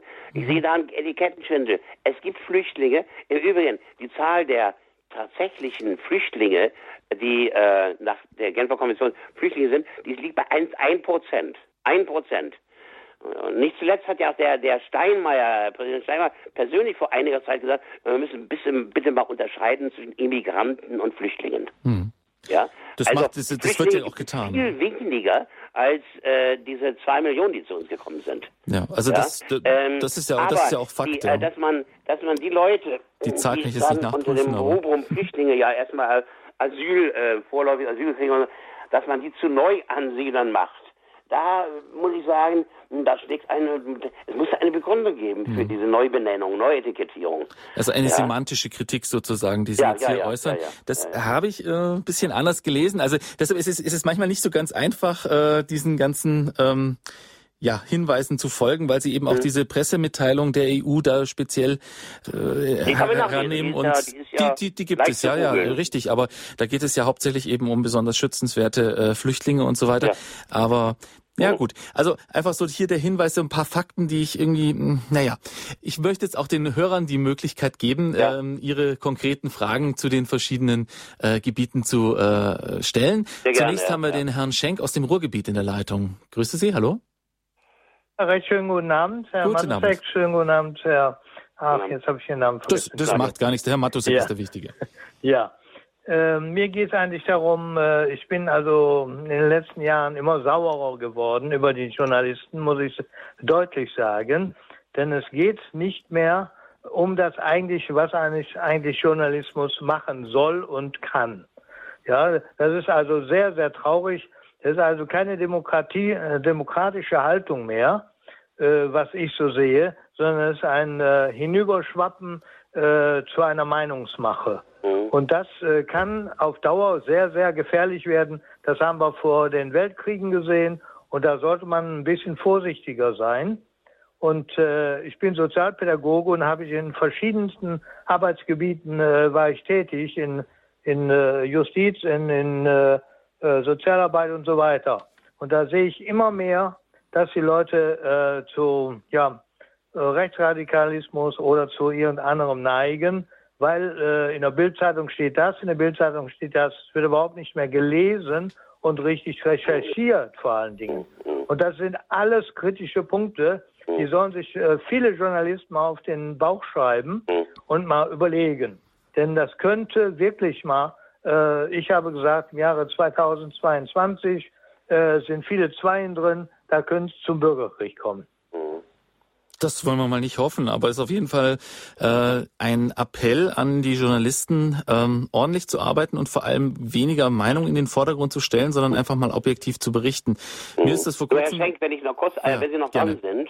Ja, äh, bin ich noch dran, ja. Ja, wenn ich kurz da nochmal einstellen darf, die Bild-Zeitung, äh, die hat sich ja ähm, während der Flüchtlingskrise enorm zum äh, Sprachrohr der Regierung gemacht. Die hat ja, ja. Äh, diese Refugees Welcome-Kampagne äh, angestoßen und die Bild-Zeitung unter Kai Dickmann, der ja jetzt abgelöst worden ist, ähm, mhm ist ähm, ja wirklich ein Sprachrohr der, der Flüchtlingspolitik äh, äh, geworden. Und äh, jetzt haben sie so ein bisschen wieder umgeschaltet, weil sie gemerkt haben, die Leser rennen ihnen weg die können, können dieses ganze verlogene, ähm, also das, das, äh, dieses Erfolgsgequatsche der, der Flüchtlingspolitik nicht mehr ertragen, ja. Ähm, und sind da ein bisschen realistischer geworden, ja. Also die Bildzeitung hat sich da sozusagen in eine andere Richtung verirrt, aber ansonsten haben sie völlig recht, ja. Es gibt nämlich auch ein linkes Stammtischgequatsche ähm, und äh, äh, diese linke Stammtischgequatsche finden Sie in der Zeit und der FAZ genauso, ja. Ja, ja ja, das ist klar. Ich wollte ja. nur noch den Be Begriff Gesellschaft. Der mhm. kommt jetzt so häufig vor. Die Gesellschaft ja. hasst dies, die Gesellschaft ist so, die Gesellschaft, die Gesellschaft. Wir ja, sind keine Gesellschaft mehr. Wir sind nur noch Intrigen-Leute äh, mit viel Geld und mehr sind wir nicht mehr. Wir sind eine Gelddiktatur. Und da sollte man sehr aufpassen, dann mhm. ist mein Datum bald äh, Realität. Mhm. mhm. Also ich denke, man muss auf jeden Fall etwas entgegensetzen, damit es Gesellschaft bleibt und wird. Ja, ja, ja. Ja. Danke, Herr Schenk, für Ihren Dank. Anruf. Auf Wiederhören. Wiederhören. Wir haben eine weitere Hörerin in der Leitung. Wenn Sie weiter anrufen wollen, gerne 089 517 008 008 stellen Sie uns Ihre Fragen zu dem Thema. Jetzt die zweite Hörerin. Grüße Sie. Ja, grüß Gott. Nur eine kurze Anmerkung. Ich danke Radio Horeb für diese interessante Sendung und bedanke mich auch beim Herrn Matusek Zweitens ähm, habe ich festgestellt, oder bei meinen bescheidenen geistigen Verhältnissen, dass der Rechtsruck in Europa unserer Flüchtlingspolitik zu verdanken ist. Und drittens, Kritik wird heutzutage nicht mehr akzeptiert. Äh, jeder, der unkritisch ist und munter oben schwimmt, hat es besser wie jeder Mensch mit Kritik. Äh, danke Mhm. Ich warte auf weitere Anrufe und freue mich an der Sendung. Danke. Danke für den Hinweis. Sicher interessanter Hinweis, dass der Rechtsruck, über den sich jetzt ja alle beklagen, sicher mhm. auch damit zusammenhängt, dass hier etwas nicht ernst genommen würde. Oder wie sehen mhm. Sie das, Herr Matosik? Ja, also ich, ähm, der Rechtsruck ist natürlich auch ein Ausdruck äh, des Misstrauens gegen die regierenden Eliten, die uns ver verordnet haben. Also wir schaffen das zum Beispiel ne, mit Flüchtlingen. Oder die uns den, den Euro, äh, die den Euro-Rettungsschirm verordnet haben, am Parlament vorbei, mehr oder weniger, zur Staatsräson gemacht haben, den Schuldenländern äh, sozusagen aus der Patsche zu helfen. Das ist alles ein Bruch äh, der, der, der Maastricht-Abkommen und so weiter. Äh, das wird einfach so gemacht. Und da werden die Leute langsam sauer. Und es gibt da verschiedenste Rechtsbewegungen, die in Italien jetzt die jüngste, äh, die will, die will raus aus den Sparzwängen der des Euro. Und da frage ich mich, warum stellt man die nicht frei? Warum können die nicht, wie, die, wie zum Beispiel die Polen mit ihrem Slotty, ihre, ihre Währung selber anpassen? Offenbar sind sie nicht geeignet für die, äh, für die äh, Spardiktate, die aus Brüssel kommen und in den, den, äh, den, den schlanken Haushalt und so weiter. Äh, dann sollen sie es doch bitte auf ihre Tour äh, versuchen, statt dem deutschen Steuerzahler zuzumuten, dass er all die Länder rauspaukt, die da die äh, Kriterien reißen und von denen auch noch beschimpft werden als die äh, als die Sparkommissare und und Hitler mit äh, und und und äh, Merkel mit dem Hitlerbärtchen malen, ja. Äh, so war der Euro nicht gedacht oder die Europäische Union und äh, das ist ja die italienische Bewegung ist ja stark eine was den Orban angeht, in Ungarn, muss ich sagen, der hat der, der Merkel, wenn ich jetzt mal so im, im, im, im, äh, ins, ins, ins in die Kladde sprechen darf, den Arsch gerettet, weil er die Grenze zugemacht hat. Die Merkel hätte noch viel größere Probleme, wenn der Orban auch gesagt hätte, ja, geht mal alle durch, geht mal alle weiter nach Deutschland. Die wollen ja alle nach Deutschland. Also, dass der Orban da den Stöpsel reingesteckt hat, äh, äh, war erstmal das Glück von Merkel und dass sie dann hinterher äh, die Flüchtlinge vor den Maschenzäunen in Idomeni in Griechenland äh, gestrandet waren. Das hat sie dann offenbar nicht mehr so gestört. Da sagte sie nur, da sagte sie nur, ja, es gibt ja genug Unterkünfte in Italien, als ob es sozusagen, äh, na, es gibt ja genug Pensionen, gehen Sie, sonst sollen Sie auch da reingehen, ja. Ähm, also das ist so, diese, diese Politik ist mit einer derartigen Verachtung, auch Wählerverachtung äh, geschehen, dass der, dass diese bedenklichen rechtspopulistischen Strömungen, die sich zeigen, tatsächlich auch eine Reaktion sind auf eine Politik, wo der Wähler sich nicht ernst genommen fühlt. Ja? Das Thema interessiert unsere Hörer. Wir sehen es an den Anrufen. Die Leitungen sind voll. Als nächstes ist der Herr Zirzo aus Wolgast in der Leitung. Grüße Sie. Grüß Gott. Lieber Herr Matusek, ich bedanke mich für Ihren Vortrag, für Ihre Meinung. Erstens bleiben Sie katholisch. Ja. Und zweitens. Ja, ich. und zweitens möchte ich mich bedanken für den Bericht in der jungen Freiheit über die 21. Mhm. Ja, 21 Märtyrer, ja, die koptischen. Ja, ja. Es ein wunderbares ein, Buch von Mosebach, wenn ich kurz erklären dazu äh, sagen darf, wo er äh, dem Schicksal der der 21 koptischen Christen nachgegangen äh, ist, die am Strand von Libyen von den äh, Schächern des islamischen Staates, äh, denen da die Kehle aufgeschnitten wurde, ja, ähm, äh, richtig inszeniert am Strand und das Wasser färbt sich dann mit dem Blut der Märtyrer und so weiter. Eine unglaublich ergreifende Reportage von Martin Mosebach, äh, die ich bei der Gelegenheit jedem noch, noch mal empfehlen möchte. Das, ja. auch, das Buch habe ich gerade vor Augen. Das ja, lese wunderbar. ich nämlich. Ja, ja. Sehr Dann möchte ich noch sagen, ich habe Sie von der Jungen Freiheit aus im Video in Hamburg da bei dieser äh, Veranstaltung, bei den Merkel muss weg Demo gesehen. Ich war erschüttert. Ja, ja. Ich war so dermaßen erschüttert, ja.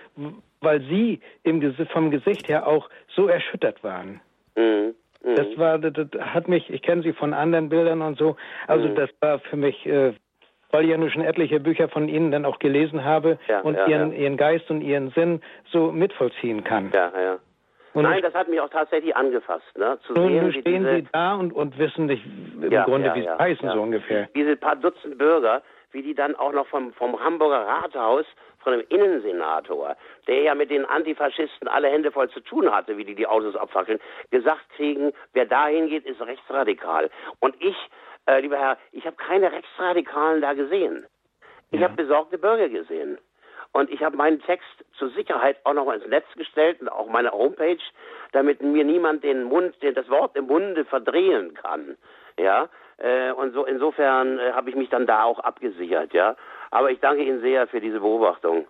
Ich danke auch dem Radio Horeb für diese Sendung und für Sie wünsche ich alles, alles Gute weiterhin. Danke Auf Wiederhören. Ja, wir sind weiterhin für die Debatte offen. Als nächstes ist die Frau Holme in der Leitung. Grüße Sie. Äh, grüß Gott, guten Abend. Äh, ich habe oft mit Begeisterung vom Herrn Matusek richtig betont auf dem Ja, ja. Äh, die, ich musste auch nachfragen, äh, ja. Berichte gelesen, weil sein Sprachstil ist sehr bezaubernd und auf sowas stehe ich. Äh, heute dieser Vortrag ähm, hat mich irgendwie entsetzt. Ich glaube, dass er in die gleiche Falle getappt ist äh, wie die anderen Journalisten auch. Äh, in der Psychologie nennt man das hermeneutisches Potenzial.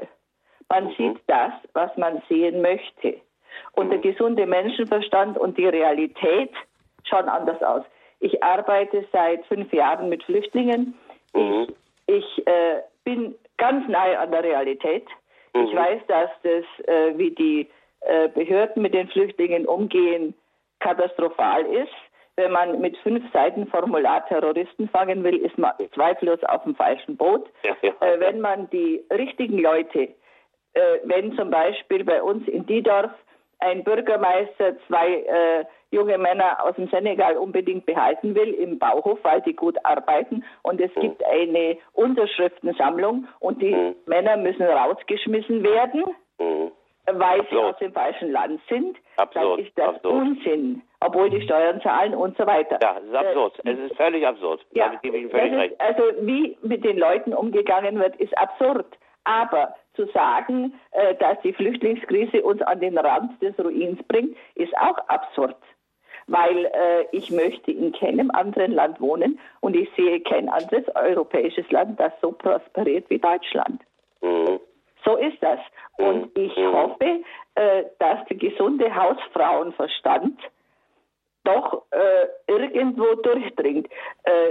Wenn man eine linke oder eine rechte oder irgendwelche Brillen aufhat, man sollte vielleicht eine Gleitsichtbrille nehmen und wirklich hinschauen auf die Realität. Weil ähm, ich erlebe so viel Dummheit in der Flüchtlingspolitik.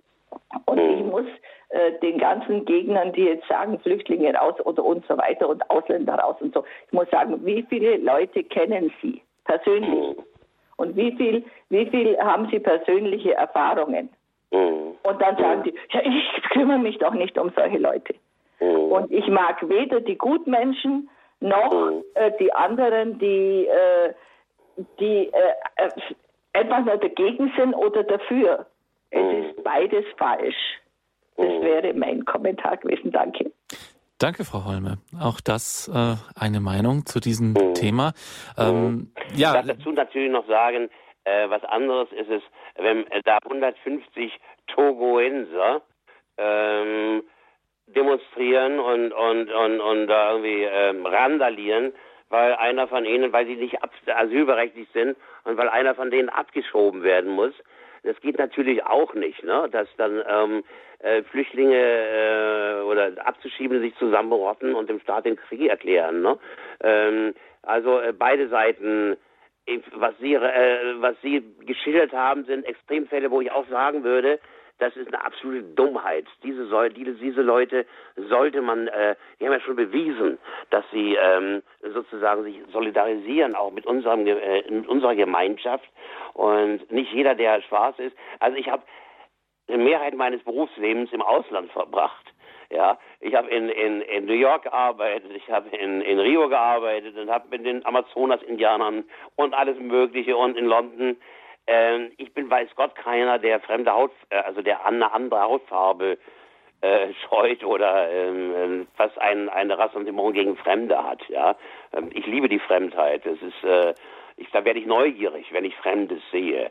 Aber ich sehe natürlich auch die Auswüchse und äh, es gibt, äh, wie Sie wissen, bei uns auch eine wie geschmiert laufende Asylantenindustrie. Das haben wir jetzt auch gerade beim BAMF-Skandal wieder erlebt dieser ganze Stau von Einsprüchen und so weiter. Wir haben 600.000 unbearbeitete Asyl Asylanträge, 600.000.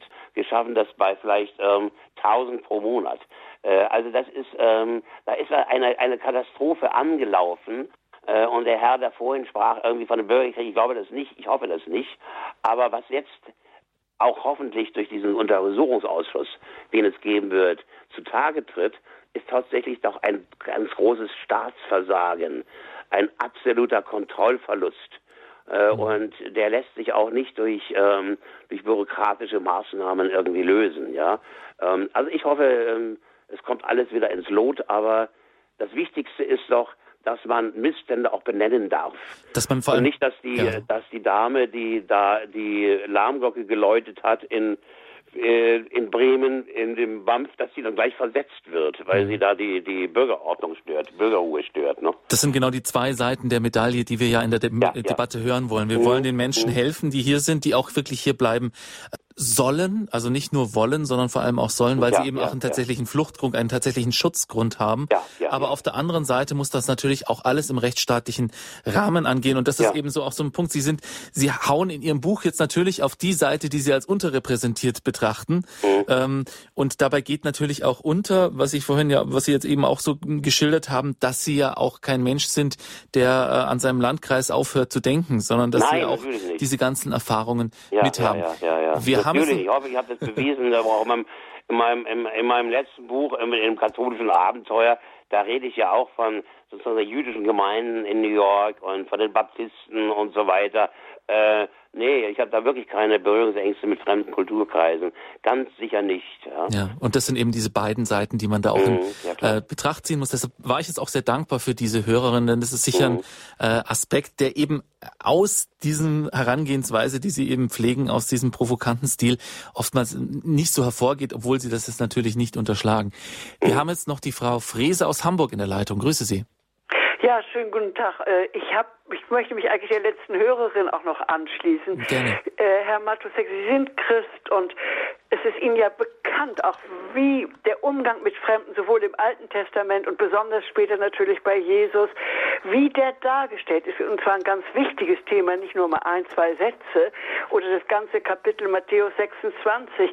Und mhm. ich habe auch den Papst so intensiv erlebt in Lampedusa, wie er dort die mhm. Flüchtlinge begrüßte und so weiter und so weiter. Sie kennen ja die Einstellung von Papst mhm. Francesco und seine mhm. respektvollen, liebevollen. Ich meine, der mhm. Mann ist kein Politiker, aber er ist natürlich auch versiert mit der Problematik und er begegnet diesen Menschen mit Liebe und Demut und das vermisse ich bei Ihnen. Also es ist jetzt, nachdem Sie das andere, ich habe andere Bücher auch von Ihnen gelesen, ich schätze Sie sehr, aber das mhm. empfinde ich auch also als verwirrend. Das ist für mich auch mhm. wirklich dieses Merkel muss weg und Sie können ihr auch nicht ab, ab, ne, absprechen, dass die Frau nicht auch einen Glauben hat. Also das weiß ich jetzt nicht. Ich will mich da jetzt auch nicht zu... Ja, das weiß ich eben aber auch nicht. Thema nee, also wollen wir mal lassen. Aber das andere ist wirklich der Umgang mit Fremden, der Guru, mhm. immer wieder. Das ist, spielt mhm. so eine große Rolle in der Bibel. Ja, ja. Und das darum, äh, ja, das wurde teilweise ja schon angesprochen. Das wollte ich nur noch mal dazu ja. sagen oder ob Sie sich noch mal dazu äußern. Mhm. Zu dem Papst jetzt eben auch und dessen ja. Engagement. Also, ähm, immer wieder mahnt er ja. Finden Sie das blauäugig, naiv, abgehoben ja. oder? Also der Papst von dem Papst ist mir positiv in Erinnerung, äh, was die Nation angeht, dass er sagt, äh, die Menschen brauchen eine Nation, sie brauchen ein Heimatland, sie brauchen eine Wurzel. Ja. Und die Leute, die entwurzelt sind, äh, die sind zu bemitleiden. Ja. Mhm. Mhm. Und ähm, allerdings, ähm, Sie sagten, der Papst ist kein Politiker. Die ähm, Forderung des Papstes, alle Flüchtlinge aufzunehmen, egal woher, alle Flüchtlinge sofort äh, aufzunehmen, stößt an die Grenzen politisch, des politisch Machbaren. Ja. Und ich kann da nur mhm. mit dem äh, meiner glänzenden, der glänzenden Erkenntnis von Thomas von Aquin äh, kommen, der sagt, ähm, also äh, Barmherzigkeit, äh, Gerechtigkeit ohne Barmherzigkeit ist grausam. Ja. ja. Aber Barmherzigkeit ohne Gerechtigkeit führt zur Auflösung allen. Ach, das ist ein guter ja? Satz. Barmherzigkeit ohne Gerechtigkeit führt mhm. zu Auflösungen. Mhm. Und das, das erleben wir. Und äh, der Zustand der Auflösung ist, glaube ich, ein ganz fürchterlicher. Ja, ähm, deshalb müssen wir wirklich auch mit Augenmaß und mit mit der sozialen, mit der mit der aquinischen ähm, Potenz, philosophischen Potenz daran gehen und sagen, mhm. was ist machbar und was ist vernünftig. Die Weltumarmungspolitik des Heiligen Vaters zwar sehr sympathisch, aber sie stößt an plausible politische Grenzen. Liebe Frau, wenn wir ganz wir müssten, also wenn wir, wenn Malu Dreier recht hat, dass es auch nicht der Pass zählt, sondern die Bedürftigkeit, müssten wir ad hoc erstmal 500 Millionen Afrikaner aufnehmen. Mhm. Äh, Malu Dreier weiß genauso gut wie Sie und ich, dass das nicht geht. Also erzählt Malu Dreier eine politische Lüge. Aber keiner wird sie zur, Rechnung, zur Rechenschaft ziehen, weil diese politische Lüge nach Barmherzigkeit und nach, nach, nach, äh, nach, nach Gutsein klingt. Ja, aber sie ist nicht lebbar. Es, ist, es bleibt eine politische Lüge. Und ich möchte gerne in einem Land leben, das ohne deren Politik ohne politische Lügen auskommt. Und wenn die Merkel sagt, ähm, äh, das schaffen wir, dann ist das eine politische Lüge, weil wir es nicht schaffen. Und wenn der Wolfgang Volker Kauder sagt, keinem wird etwas weggenommen, dann ist das die oberste Kategorie der politischen Lüge. Denn natürlich wird uns was weggenommen. Zunächst mal über die Steuern, die uns weggenommen werden. Zum Zweiten aber das Geld, das kommt nicht dem Steuerzahler zugute, dem Deutschen, der sein Leben lang eingezahlt hat, um irgendwann mal seine, seine Reihenhaushälfte abzubezahlen, sondern es kommt eben auch der, der achtköpfigen drei Ehefrauen aus dem Libanon und so weiter zugute. Ja, und äh, deshalb ist das auch eine politische Lüge. Wir sollten uns vor, dem, vor der politischen Lüge von allen Seiten her in Acht nehmen. Und leider ist der Heilige Vater dagegen nicht immun, wenn er sagt, wir müssen alle Flüchtlinge aufnehmen. Das geht nicht. Er will vielleicht die Barmherzigkeit lieb, ausdrücken. Darum geht es ihm. Ich meine, Jesus war in der Beziehung auch dann in Anführungsstrichen Utopist. Und ja, dem Heiligen ja. Vater geht es wohl wirklich, er weiß, würde wahrscheinlich in einem Gespräch mit Ihnen, den ihm voll zustimmen, Ihnen, vermute, also mein mhm. Gedanke. Mhm. mhm. Aber ich glaube, er will betonen, doch auch die Menschen mit Barmherzigkeit zu sehen und dann natürlich alles hier mit Einwanderungsgesetz Sachen. Also man kann natürlich eine völlig andere Einwanderungspolitik machen. Mir, ich habe den Eindruck, es geht und das fehlt mir wirklich um den Ausdruck dieser Barmherzigkeit mhm. zunächst zu jedem, jedem leidenden Mensch. Denn Jesus ist ja für jeden gekommen. Ich denke, hier müssen wir jetzt schon mal noch, noch eine Unterscheidung machen zwischen dem, ja. was ein Staat ja. fordern oder ja, machen muss und das, was die Kirche fordern und machen muss. Und ähm, mhm. auch das hat jetzt verschiedene Aspekte. Also ich denke, wir als Christen, wir können uns natürlich persönlich engagieren und die Kirche kann sagen, das, das ist mhm. christlich äh, wünschenswert, mhm. aber der Staat muss dann natürlich auf der anderen Seite auch sehen, Richtig. was ist dann tatsächlich ja, auch machbar in Richtig. diesem Staat. Ja. Und das ist ja auch das, was ich sage. Ich, ich bin äh, in großen, in großen zu, Zügen ja. auch mhm. Ihrer Meinung, Frau Frese, und mhm. das habe ich auch versucht in meinen Fragen auch so darzustellen. Gut, ähm, mhm. mhm. Aber der, der Herr Matusek hat, Matusek hat natürlich auch äh, einen auf, auf seiner Linie äh, recht und auf, hat auch einen Aspekt, der jetzt nicht unter den Tisch fallen sollte. Und ich denke, die Kritik, die Hauptkritik, die er auch äußert in dem Buch, ist, dass eben sein Aspekt oft unter den Tisch fällt, eben weil es nur um das Gefühl, um das Bauchgefühl geht. Richtig, und das ja. ähm, Genau, also deshalb äh, ist auch ein ja. bisschen schwierig, sich dazwischen zu bewegen. Aber ja, vielleicht aber hilft das Religion Staat. Also es ist wirklich sehr gut, dass die, Sie sehen ja auch an dem allgemeinen Interesse. Ich, ich merk's, Vielen ja. Dank. Habe ich als Hamburgerin hier besonders gern gehört. gut, gut, also wiederhören. Danke, danke. Frau Frese, Verge vergessen Sie nicht, mein Buch zu kaufen. Ja, nee, habe ich auch gedacht. genau, genau. Das, ich habe ja hier schon so manches von Ihnen stehen. Okay, gut. Tschüss. Tschüss. So, die Zeit ist fortgeschritten. Wir versuchen noch eine Hörerin äh, raufzunehmen. Aus Berlin ruft die Dame an. Grüße Sie. Ja, grüß Gott. Äh, ich wollte nur sagen, jeden Satz, den Sie gesagt haben, jeden Satz möchte ich zehnmal rot unterstreichen. Hm, also ich bin so froh, dass es endlich mal jemand gibt, der überhaupt diese, die, diese Problematik so differenziert und so, so richtig und so realitätsbezogen äh, darstellt. Also ich kann, ich, ich freue mich, dass ich die Sendung eingeschaltet habe. Und äh, zur Merkel kann ich nur sagen, die müsste man strafrechtlich verfolgen können. Leider fehlt dafür die gesetzliche Grundlage. Ja, ja. also äh, äh ich, äh, ich kann nur sagen, Gott sei Dank gibt es auch noch Leute wie Sie. Ich sage das. Danke Ihnen. Äh, ich, äh, äh, ich kann nur, äh, wissen Sie, ich war Sozialarbeiterin. Ich kenne mhm. mich mit den sozialen Problemen aus. Und ich mhm. hatte nie Probleme mit meinen, mit meinen äh, Leuten, weil äh, die mir auch immer leid taten. Und, aber ich habe einen Bruder, der ist Jurist und ich mhm. galt immer als nur Gefühlstante. Und bei dem habe ich dann doch auch gerecht äh, äh, gelernt, äh, immer die Dinge trotzdem sachlich, bei allem Gefühl, bei allem ja. Mitgefühl, bei aller äh, Sensibilität für Armut und äh, äh, also ich kann nur sagen, äh, ich danke Ihnen für, für, diesen, für diesen Vortrag und für diese Sendung. Und ich kann äh, den Herrn, der da mit Ihnen, wie sagen Sie, der Journalist, der immer noch so vorsichtig ist zu dem, was Sie sagen, ich finde, Sie, Sie liegen hundertprozentig richtig. Und ich wohne hier in dem Berlin. Ich fahre jeden Tag, ich bin nicht Autofahrerin, sondern Radfahrerin. Und mit meinem Fahrrad nehme ich auch immer, ich nehme das Fahrrad mit und äh, fahre dann in der S-Bahn. Sie sehen bald keinen Deutschen mehr. Sie sehen nur noch Ausländer ja, und gut gekleidet mit den neuesten Schuhen und mit dem alles, was ich hier äh, äh, äh, als Ausländer dann bekomme. Also ich kann nur sagen, äh, es ist einfach auch, also richtig ignorant, wenn man sich nicht, wenn man sich nicht, äh, wie soll ich sagen, damit auseinandersetzt, was es heißt, Menschen aus einer anderen Kultur, aus einer anderen äh, Lebensweise äh, zu integrieren. Die, die, mhm. als Sozialarbeiterin weiß ich, wie schwer das ist. Und wir, äh, also was wir uns hier reinholen durch die Merkel. Naja, die Merkel kommt da auch aus ihrem Osten, von der kann man ja gar nichts verlangen. Das ist, die, ist da in ihrem Sozialismus groß geworden. Also ich will jetzt nicht lange, ich will mich nur bei Ihrem Vortrag, über Ihren Vortrag bedanken, aus ganzem Herzen.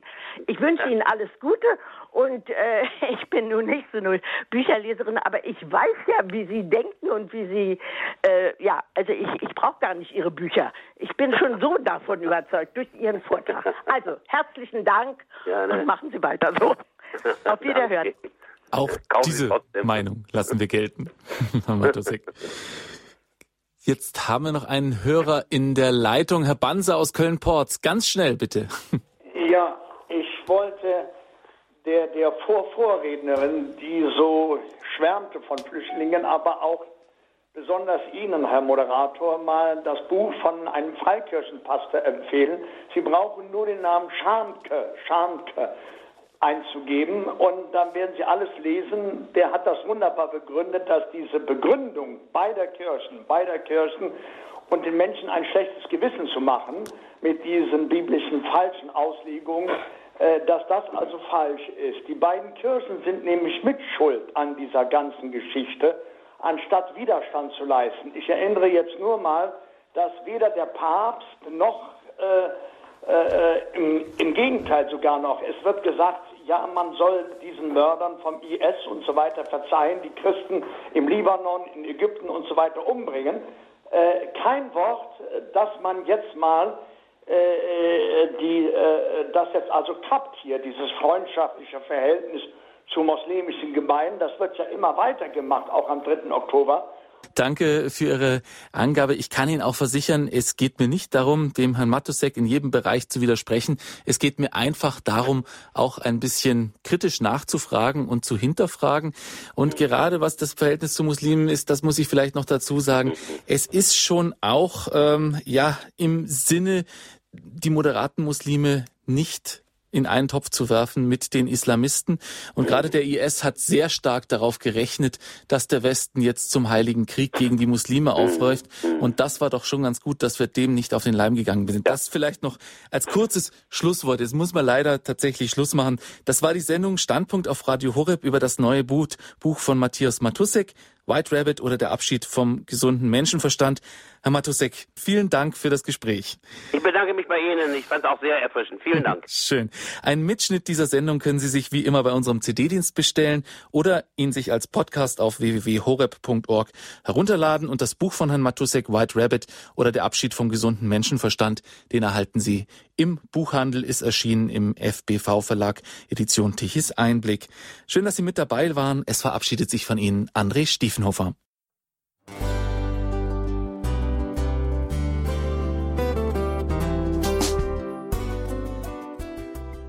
Liebe Zuhörerinnen und Zuhörer, vielen Dank, dass Sie unser CD- und Podcast-Angebot in Anspruch nehmen.